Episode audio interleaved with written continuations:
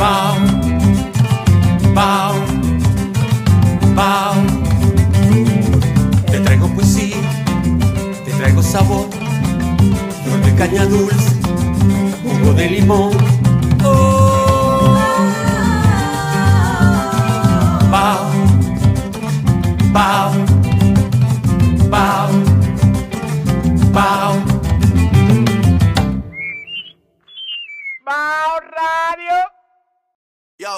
Disfruta el sabor de siempre con harina de maíz mazorca y dale, dale, dale, dale. La vuelta al plato, cocina arepa, también empanada. Juega con tus hijos, ríe con tus panas, disfruta en familia, una cocinada. Tu mesa la silla nunca tan contada. Disfruta el sabor de siempre con harina de maíz mazorca y dale, dale, dale, dale.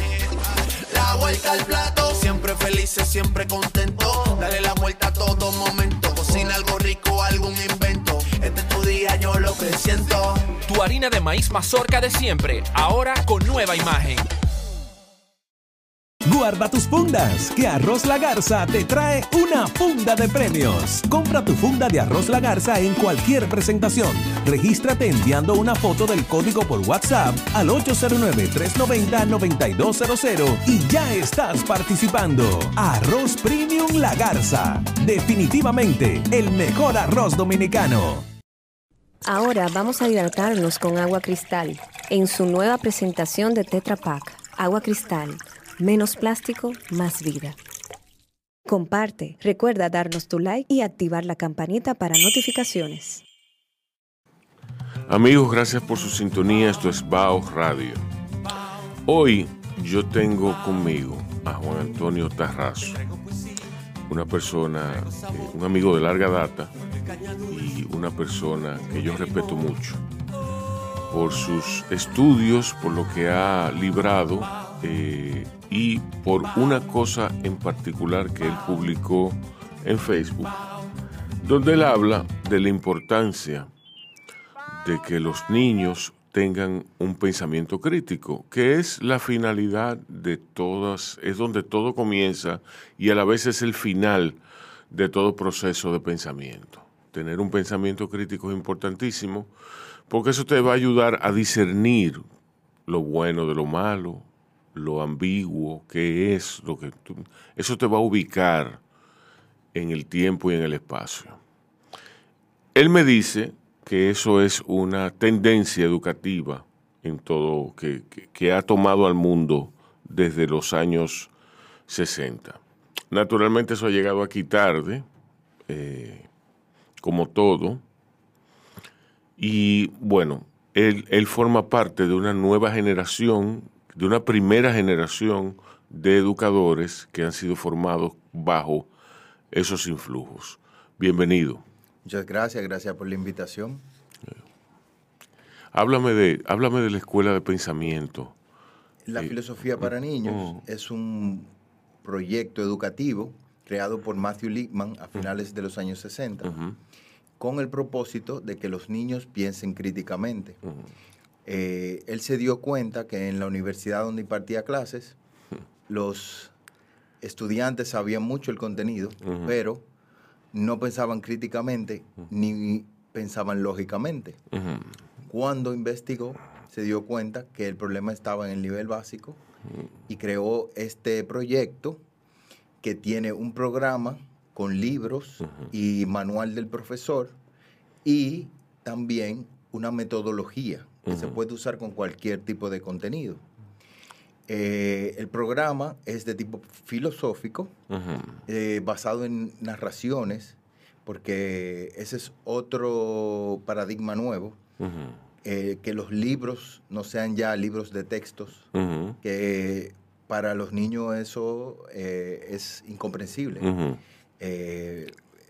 para memorizar. Lo que se trata es de que los niños se identifiquen y que tomen los intereses que están en esos libros. Por ejemplo, eh, el, el libro El descubrimiento de Harry Stottlemyre ujú. es un libro donde lo- los estudiantes en el aula discuten cuestiones filosóficas, principalmente de lógica Sí. Eh, aprenden a invertir eh, oraciones, por ejemplo. exacto. Oraciones simples, eh, lógicamente. Sí.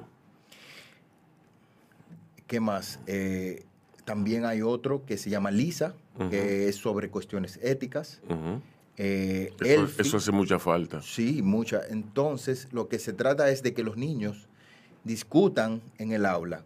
La metodología se trata de que en el aula se haga un círculo, donde el profesor es parte del círculo. Claro. El profesor ya no es el, el profesor autoritario, Sí. es un facilitador, así se le llama. Sí. ¿Por qué? Porque el profesor es un facilitador guía de esos estudiantes. El fin último es que los niños discutan ellos mismos. Ellos mismos, a través del diálogo, creen sus propios conocimientos, descubran sus propios conocimientos. El profesor simplemente hace de guía, hace preguntas, se usa el método socrático, de Ok. la mayéutica, de parir ideas. Sí. Eh, se trata de que los estudiantes descubran sus propios conocimientos, que el profesor intervenga lo menos posible, pero cuando tenga que hacerlo, lo haga con un propósito, de que los niños piensen críticamente. Además, esta dinámica permite que los estudiantes trabajen en cooperación, porque todos tienen que aportar. Los niños más tímidos también tienen que intervenir, o sea que es eh, beneficioso para todos. ¿Qué crea esto? Democracia, ciudadanos Sí. eh, que- Responsable. re- responsables. que que- aportan, que no tienen, que no temen aportar. otra cosa es que escuchen a los otros, Ujú. que sus opiniones no son las únicas. Sí. También estilos de pensamiento. No todos los niños piensan, tienen el mismo estilo de pensamiento. Tú Entonces, te das cuenta de que tú, tú me estás hablando de revolucionarlo todo, Sí. De- como, como están las cosas actualmente, donde nadie escucha a nadie, donde todo el mundo tiene algo que decir, pero aún así estamos más solos que nunca. Así es. Eh, el diálogo eh, es de una vía solamente, eh, ¿tú me entiendes? Entonces, tú, tú- lo que tú propones, lo que tú propones no, lo que propone este método, esta metodología, lo que propone esta escuela es revolucionario. Es- Todavía hoy, 40 años después. Sí lo es. ¿De dónde viene, de dónde viene esto? De Lippmann se dio cuenta, ¿cuáles son los antecedentes? ¿Cuál es la historia detrás de eso? La historia es lo que yo había planteado, de que en la universidad él se dio cuenta de esto. Entonces él había estudiado ya a los, filo- a los filósofos como Vygotsky, Piaget, Exacto, ¿de dónde eh? Buber, to- todos, eh, él tomó de cada uno la influencia para crear el programa y la metodología. Y, y ese es el contexto Exacto, donde viene. el contexto histórico. Ok, entonces, ¿cuál fue el nivel de éxito que adquirió la esta escuela de pensamiento en los Estados Unidos? En su tiempo, eh, mientras tuvo, porque no, no duró mucho. No sé Sí. si no, con- no convino, eh, por, por muchas razones, por lo que dijimos, es revolucionario. Sí, Y ah, el cambio es, es difícil para, para muchos. Eh, sí, y curiosamente la academia es la que más se resiste, Exacto. la que más se resiste. Pero eh, ha tomado, ha- se ha retomado. En España eh, sí hace mucho que, que está implementado, ha funcionado mucho y sin embargo, además, la filosofía para niños eh, ha ayudado a que en España ahora la matrícula de filosofía en las universidades ha aumentado Ajá, que eso es algo que, que es revolucionario de por sí también porque eh, la filosofía había bajado mucho, Sí, la matrícula y sí. el interés por la filosofía en general. La filosofía que es fundamental, la filosofía es el principio de todo conocimiento, eh, ¿tú me entiendes? La filosofía debe ser lo primero que le den a los muchachos. Eh, sin un conocimiento filosófico, tú no sabes de dónde partir, tú no sabes de dónde arrancar. Lo que pasa es que aquí, en este país, lo que queremos es gente que memorice bien y la memoria falla. ¿Tú me entiendes? Sin embargo, el, el- el proceso de pensamiento crítico es importante, inclusive cuando tú no tienes los elementos de juicio. Cuando tú no tienes los elementos de juicio, tú debes pensar críticamente porque eso te impulsa a querer adquirir los conocimientos. Entonces, una vez, una vez con esos conocimientos, tú te lanzas en un proceso de pensamiento donde tú vas a tener claro, inclusive, si tu adherencia, si tu adherencia a una ideología, a una idea, a un concepto, a un precepto, si tu adherencia a eso viene por convicción o por bolsillo. Hay otra cosa importante. Ajá. Los niños siempre hacen preguntas filosóficas, pero nosotros, los adultos, no se las satisfacemos. No. Ellos son los primeros que preguntan de dónde venimos, qué es el tiempo, por Sí, ejemplo. sí. Esas son preguntas Sí. filosóficas. Sí. Entonces, eh, lo que se trata es que los niños por fin tengan una herramienta para poder ellos mismos descubrir su conocimiento. Hay otro detalle, que se trata del pensamiento cuidadoso de, de- tomado de Paulo Freire, que es que el profesor, como facilitador, debe respetar a los niños, debe respetar Ay, su qué bien, justo como aquí se hace. debe respetar su pensamiento, debe ser cuidadoso de que los otros, los niños no irrespeten a los otros, de que sean Ujú. respetuosos de la idea de los demás. O sea que eso también es algo que crea ciudadanos eh, mejores, Sí, mejores seres humanos. a todos, sí. eso.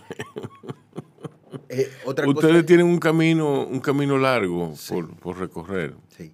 yo creo que una vez eh, los niños tengan la oportunidad de, de, de tener contacto, Ujú. ellos mismos van a hacer lo que, Sí. lo que van a hacer crecer este proyecto. Ven acá, ¿qué ustedes piensan hacer con este cuerpo de conocimiento? Con, a, a quiénes se les está dando? ¿Desde qué plataforma? ¿Desde, desde, qué, desde qué universidad? ¿Y eh, cómo piensan formar nuevos, nuevos eh, educadores?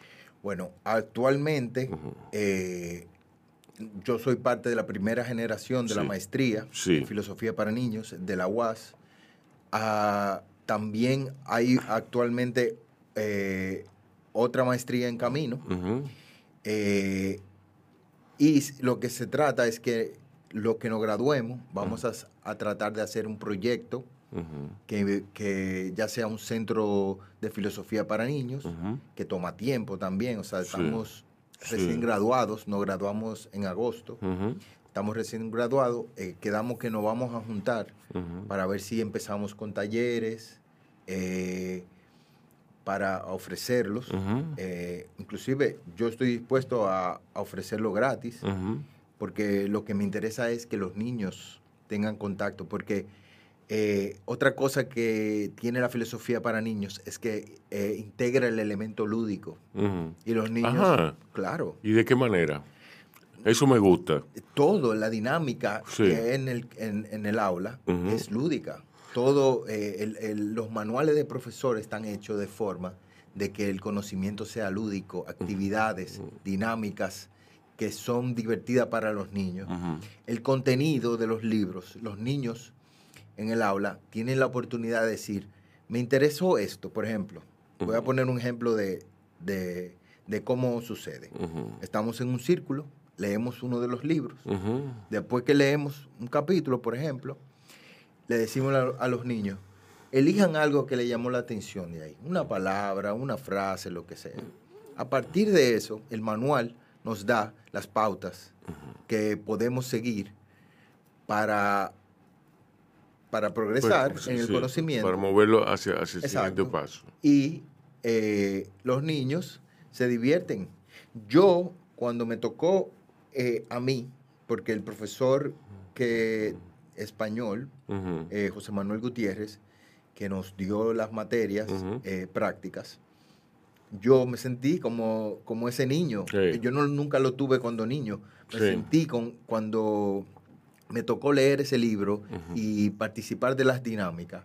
fue... A mí me interesa mucho eso que tú, que tú dices, porque eso supone una vuelta a un tipo de conocimiento más denso, no al, al reel, no al, a la historia, no al TikTok, no, no a esas modalidades tecnológicas, donde se ha perdido la densidad, la, la, la, la densidad como cuerpo de, como el cuerpo de conocimiento. Así es. Entonces, eh, la historia, la historia, eh, no en el sentido, la narrativa, la narrativa, va- vamos a, a aterrizar un poco el concepto. La narrativa ayuda mucho a eso. Eh, la narrativa es lo que mueve a la, a la gente a... Todo es un cuento, todo es un cuento. Y eh, me interesa mucho porque eh, yo creo que se ha perdido o, o- o se, ha, se ha trastocado dentro de su organicidad. ¿Tú me entiendes? Entonces, a mí me interesa mucho rescatar eso. Eh, que tú, inclusive hay, hay, hay, hay apelativos, hay momentos en que tú vas a querer eh, contar un cuento. ¿Tú me entiendes? No ver un cuento. No, no, no, no eh, darle a play en tu celular. Tú vas a querer que tú me hagas un, yo voy a querer que tú me hagas un cuento y yo voy a querer hacerte un cuento a ti. Eso es otro aspecto Sí. bueno, que como son narraciones, eh, se trabaja también la lectura porque cada quien lee un pedazo de, de ese capítulo. Exacto. Se lee en grupo. Exacto. Cada quien lee un poco. Sí. Entonces, se practica también la lectura. Eh, mm, precisamente, hablando de la narrativa, mi tesis de maestría fue sobre la narrativa. Sí. La narrativa como experiencia hacia un aprendizaje significativo. ¿Por qué? Porque la narrativa, como tú dijiste, tienen todos esos elementos. Son laboratorios éticos. Exacto. Eh, son, es algo Que es muchísimo más importante que la moral. La moral es una bandita. La moral es una. eh, la- la moral se extiende hasta donde tú digas. La ética no. La ética es un, un cuerpo filosófico postulado ahí, que está ahí. La ética está ahí. ¿Tú me entiendes? Y, es- y es inamovible. Así es. Y eh, el aprendizaje es significativo. ¿Por qué? Porque los estudiantes están involucrados, están motivados y ese aprendizaje que ellos tienen no se les va a olvidar porque Sí. es algo que es vital para ellos. Sí. Eh, no es eh, apréndete, eh, memorízate esta tarea. Sí, sí. Eso, eso ellos, yo trabajo con a- actualmente con niños y adolescentes eh, y el problema de ellos es que, ¿para qué me sirve eso? Exacto. ¿Qué yo voy a hacer con eso? Exacto. Está desconectado de su vida. Sí. Pero la filosofía para niños le proporciona esa conexión con su experiencia actual. No, está, no es algo lejano que le van a enseñar. Le van a enseñar algo a- a- atado a su experiencia. Qué bien. Juan Antonio, ¿de dónde tú vienes? Eh, yo soy do- No, dominicano. no, no. Eh, Yo pensaba que tú lo ibas a asumir como una, como una pregunta filosófica Ah, y me asusté por un momento. No, no, ¿cuál es tu historia? Que bueno, tú estudiaste filosofía, tú estudiaste esto, estudiaste aquello. ¿Por, por qué? Primero, yo fui uno de esos niños que yo le llamo incomprendidos. Que yo, yo trabajo con ese tipo de, de niños Sí. hoy en día. Que son los niños que son inquisitivos, pero no nunca encuentran en la plataforma o la persona que los guíe por el camino que deben eh, ir, ¿verdad? Pues en el colegio, Ujú. en cuarto de bachillerato, la profesora que fue mi mentora después, me, nos planteó la pregunta, ¿qué ustedes van a estudiar? Yo no sabía. Lo único que yo sabía era que yo no quería hacer lo que ya mi familia era, que son comerciantes. Sí. Eso yo sabía que no quería, pero no sabía qué. En ese tiempo yo estaba leyendo eh, libros de filosofía y literatura, principalmente Descartes fue mi primer libro de ¿Cómo? El discurso del método. Chacho. Y luego El Anticristo. Ajá, de Nietzsche. Sí. Cógelo. Eh, entraste por la puerta grande.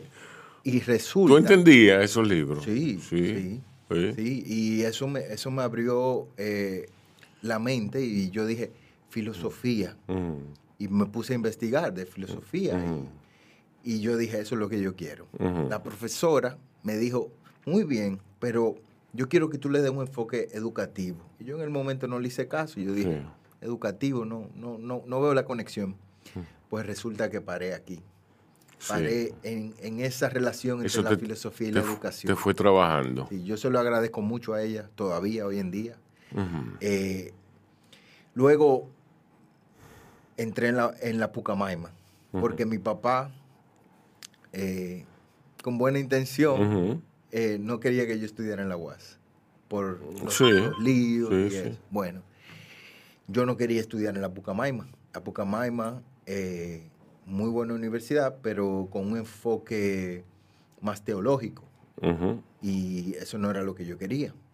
Pues duré tres años ahí y luego pasé a la UAS, ya siendo un adulto, a- bajo mis condiciones, y me gradué de, de la licenciatura en filosofía pura. ¿Cuáles eran esas condiciones? ¿Las condiciones? ¿Que ¿Cuáles eran esas condiciones? Que tú dijiste bajo mis condiciones. Ah, de, Ah. que, de que ya yo era adulto y, Ah. podía, y podía tomar mi propia decisión de, de estudiar donde yo quería. Exacto, lo que tú quisieras. Exacto. Sí. Mira, eso tiene un peso más grande de lo que tú te imaginas. Es un peso que, por ejemplo, en mi caso, en mi caso, me benefició. A mí me benefició mucho eh, haber estudiado mercadeo, porque eso me abrió las puertas al periodismo. Yo quería ser, yo quería ser escritor, pero el mercadeo fue la que me abrió, fue lo que me abrió las puertas al periodismo en el sentido de que yo entré a trabajar en Revista Mercado bajo la égida de Donald Rowland eh, y sin darme cuenta me fui inmiscuyendo en ese periodismo de negocios naciente en República Dominicana. Uno nunca sabe por qué estudia las cosas, por qué las cosas suceden. Nunca. Y menos en esa época de juventud. Pero pienso, pienso, a mí, a mí eh, se me ocurre que así mismo como hay profesiones felices, muy felices, usualmente es, son profesiones que tienen que ver con la pasión. eh, y son profesiones que tienen que ver con tu pasión. Lo que pasa es que yo no, yo no veo a nadie apasionado por la contabilidad. ¿Tú me entiendes? ¿Tú has visto una persona apasionada por Ladrones. la, no, no porque eso, son- eso van en contra de la contabilidad. Eh, ¿Entiendes? Mi papá era contable y yo nunca he visto una persona más infeliz que él. Nunca. Tú, tú me dices, bueno, pero para que hayan, ha- hay muchos tipos de personas, estoy de acuerdo. Hay muchísimos tipos de profesiones, estoy de acuerdo. Muchísimos tipos, pero yo creo que la profesión refleja quién tú eres. La profesión. Pero eso no, eso no, eso no, eso no conlleva que tú no tengas un pensamiento crítico. El que tú hayas estudiado contabilidad no conlleva que tú no puedas ver, que tú no tengas, primero, un entramado ético, que es el punto de partida de toda, de todo. Y luego que tú no tengas un pensamiento crítico para soportar esa ética. Entonces, aquí, en este país, primero, perdimos la orientación filosófica. Nunca la tuvimos, ¿eh? Nunca la tuvimos. Pero perdimos lo poco que teníamos por, por una cosa tan vulgar como el dinero, sin saber que el dinero es una consecuencia de la filosofía. Sin saber que el dinero es una consecuencia. Luego perdimos toda orientación ética que, se, que viene por, por default. las cosas no están bien. Las cosas no van bien. No lo. Y a mí, y a mí que no, no hay quien me diga que no. No hay quien me diga que sea optimista. ¿Tú me entiendes? No hay quien me diga que eh, la gente merece una segunda oportunidad. No, hombre, no. La gente, la gente se toma una segunda oportunidad. ¿Qué hace un país sin, filoso- sin filosofía? Va por el camino que vamos nosotros. Exacto. Pon tú, por ejemplo, los chinos. Los chinos son gente muy rara. No, los chinos no son gente rara. Los chinos tienen una filosofía milenaria. Tienen preceptos, tienen conceptos, tienen una. De ahí se deriva, de esa filosofía se deriva una sociología. Se deriva. un- lo- los chinos tienen un cuerpo de trabajo alrededor de esa filosofía. Y disciplina. Y disciplina, pero la disciplina forma parte de su filosofía. La disciplina sin filosofía no es disciplina, es una dictadura. ¿Entiendes? Yo pongo todas mis esperanzas en los niños. Sí. Porque ellos Sí. son, ellos son La los- fuerza transformadora. claro, los Sí. únicos que todavía pueden representar un futuro mejor para nuestro país. Y, y no solo, o principalmente, yo diría que los niños de las escuelas públicas, que son los, los más eh, marginados en toda esta Y, y- situación. y lo más vulnerado. Está, exacto. Eh, esos son los que más, porque lo de las escuelas privadas, que yo, la verdad, no me gusta la educación de mi país, no me gusta lo que veo, no me gusta, eh, yo trabajo dentro de ella y no me gusta lo que, lo que están haciendo con nuestros niños, lo están adoctrinando, lo Sí. están eh, ejercitando la memoria y no el pensamiento crítico. Sí, pero tú y yo venimos de ahí. Tú y yo venimos de ahí. Eh, la música es la perfecta combinación del tiempo con el sonido. La que si yo qué es la que tú me entiendes. O sea, definiciones rígidas, increíblemente eh, eh, limitadas, tú dices. Edi- no, sí, pero que son rígidas, tan sometidas a, a- a una ley del tiempo.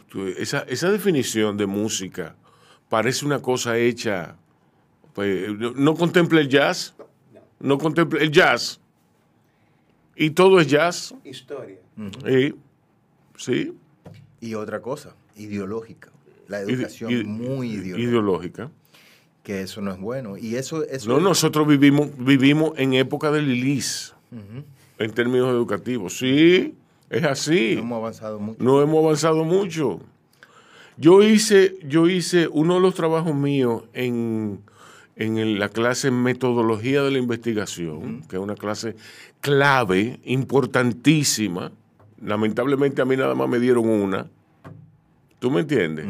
Que es un talento que debe tener todo mercadólogo, que deberían dar cuatro clases de esa. ¿Tú me entiendes?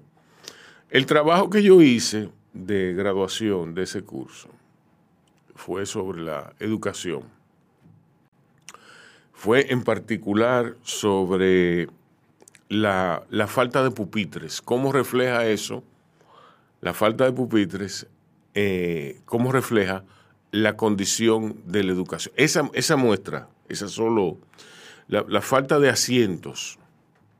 Y en esa época, te estoy hablando del eh, 89, 90, el año 1990, hace 32 años,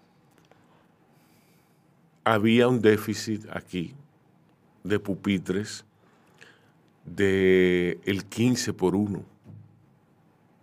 O sea, habían, habían 14 estudiantes en edad eh, increíblemente vulnerable, increíblemente frágil ideológicamente, que no tenían dónde sentarse. Y si tú no te sientas, ¿cómo tú vas a estudiar? Y Y la alimentación, La- hay muchas cosas. La alimentación, la dieta, la que sé yo qué, la, que a la hora que te acuestas, a la hora que... Si haces deporte, porque aquí, aquí todavía, pero, pero ven acá, aquí todavía estamos marchando. Estamos marchando. ¿Tú, tú, tú puedes creer eso? De que uno, dos, tres, cuatro, uno, dos, tres... Izquierda, derecha, izquierda. Sí. ¿no? Y, y si, y si no Educación física, estamos marchando en lo- las escuelas privadas. ¿Tú me entiendes? Cuando, de- cuando deben, exacto, preparando guardia. Pa' un país que no no, tiene enemigo. para un país que no tiene enemigo, para un país que no tiene enemigo. eh, y entonces eso me remite, me remite a, a la educación trujillista. O de Lili. La, la- la educación trujillista, que era una educación trujillista por cuanto todo iba en honor, to- toda emisión iba en honor a él. Y aquí estamos marchando. Y eso en el Calasanz, en, el- en, en- en todos lados. si nos ponemos a ver el modelo de los colegios y las escuelas, eh, es copiado mucho de las cárceles. El Sí. hecho de tener uniformes, Sí. el hecho de, de tener que obedecer, de eh, a veces algunos colegios parecen un panóptico, eh, eh, donde Sí. siempre están chequeando a- Sí. a- a- qué va a pasar. Y, y también culpamos a los jóvenes de esta generación, pero ¿qué le hemos ofrecido? No le hemos ofrecido... No, no, que, que- que- es, es, es una enfermedad, es un virus. Para mí que eso es un virus que viene con el arroz. Con el arroz. el arroz con habichuela. Provoca ese virus. Eh, su, la, la- la- la mezcla de ambos en el estómago produce, produce una bacteria que se nos mete en el cerebro. Donde, donde los muchachos son culpables de todo los males de la sociedad y donde a nosotros se nos borra la memoria de que nosotros fuimos muchachos en determinado momento. Así es. ¿Tú me entiendes? Para mí que eso es, eso, eso es la única explicación posible. El arroz con habichuela es que produce eso. El arroz con habichuela. Tú sabes lo que es eh, mi, mi- mi- mi- un señor que una vez tuvo cierto poder sobre mi vida.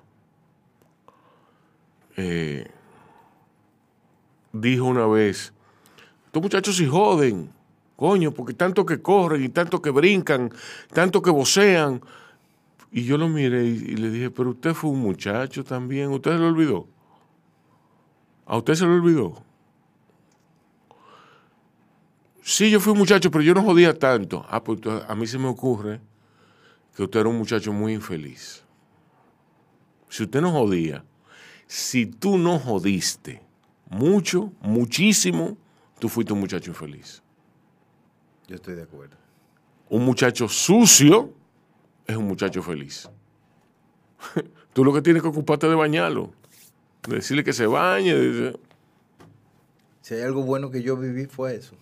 Yo tuve, yo no tenía celular, eh, no tenía pantalla. no, no, Vi- no. en un patio. Tú eras análogo, análogo, como mata. yo. Mi, mi abuelo, Sí. mi- que era eh, uno de los amores de mi vida, Sí. Eh, que es, Mm, eh, él decía que él no quería nietos Mm. eh, tranquilos. Eh. Él quería que jodieran, que Sí. él quería que fueran, sí. que fueran Sí, eh, Sí, que, que se fueron- activos. que- Sí, sí. Y yo entiendo por qué, porque es que ahí es que está la felicidad. Que Exacto. los niños tengan la oportunidad. Bueno, yo a mi hija le quiero proporcionar eso, que esa experiencia que yo tuve. Sí. Yo no le voy a dar una pantalla eh, eh, jovencita, porque yo quiero que ella viva eh, en un patio, Si una tú, mata. si tú ves que ella tiene pro- proclividad, que tiene un talento especial, pues entonces tú le facilitas los medios, Claro. la pantalla, como tú dices. Pero no, no- es que eso no sea el, el- el- el fin último de su vida. Tú sabes que yo he visto, que me molestó mucho, estudiantes aprendiendo caligrafía con un dedo en una pantalla. ¿Y a dónde fue eso? Eso lo vi eh, en un post de un, de un sitio. Sí, pero no, pero tu hija tiene una situación. ¿Tú me entiendes? Y eso a mí, a mí no me gustó porque ¿dónde está el papel? ¿Dónde está Eh, el lápiz? ¿Dónde está, dónde está la lectura? ¿Dónde, Sí, eh, esa práctica, eso no podemos perderlo. Eso, eso es lo que nos hace ser humanos. Entonces, si perdemos eso, La escritura. sí, la, la escri- la escritura. Sí. Eh, eh, la filosofía para niños tiene un libro que se llama Suki, donde a través de la metodología y el libro Ujú. le enseñamos a los niños a escribir, por ejemplo. Sí. Eh, le- pero no- escribir, no- escribir es una forma de memorización. Es una forma muy especial de memorizar. Yo memorizo más fácil cuando escribo. Yo también. Es decir, que yo, yo tengo una, la mnemotecnia mía es cuando, cuando yo cuando yo trazo una raya, cuando yo subrayo, yo me acuerdo de dónde está. ¿Dónde está? Ahora, si yo quiero recordarme del contenido, yo copio la frase. Yo y también. inmediatamente me, me- me- me memorizo el- el- lo, lo básico. ¿Tú me entiendes? Contrale, pero qué. La memoria está siendo borrada. La memoria. Y con ello está siendo borrado todo lo que, todo lo que traíamos. Pero bueno, eso es un tema largo para otro programa. Eh, gracias por estar aquí, Juan Antonio. Muchas gracias a ustedes por la invitación. Te deseo mucha suerte con, con- esa revolución que tú planteas. Te mantendré informado de, de todo el camino que, que tomemos en cuanto a la filosofía. Dinos tus redes sociales. Eh, mi nombre, eh, Juan Chitarrazo 3 es eh, mi Instagram. Mi Facebook es Juan Antonio Tarrazo. Y ya, eh, yo no tengo Twitter. Yo me salí de Twitter. Twitter para mí no es productivo. Ey, sí. Señores, a ustedes, ya ustedes saben, cuídense y cuiden a otros.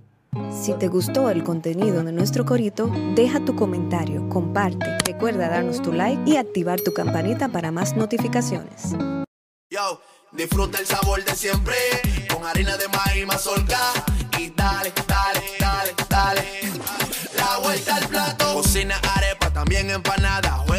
Hijos, ríe con tus panas. Disfruta en familia, una cocinada. Tu mesa la silla nunca tan contada. Disfruta el sabor de siempre con harina de maíz mazorca y dale, dale, dale, dale. La vuelta al plato, siempre felices, siempre contento. Dale la vuelta a todo momento. Cocina algo rico, algún invento. Este es tu día, yo lo que siento. Tu harina de maíz mazorca de siempre, ahora con nueva imagen. Guarda tus fundas, que Arroz La Garza te trae una funda de premios. Compra tu funda de Arroz La Garza en cualquier presentación. Regístrate enviando una foto del código por WhatsApp al 809-390-9200 y ya estás participando. Arroz Premium La Garza. Definitivamente el mejor arroz dominicano. Ahora vamos a hidratarnos con agua cristal en su nueva presentación de Tetra Pak. Agua cristal, menos plástico, más vida. Comparte, recuerda darnos tu like y activar la campanita para notificaciones.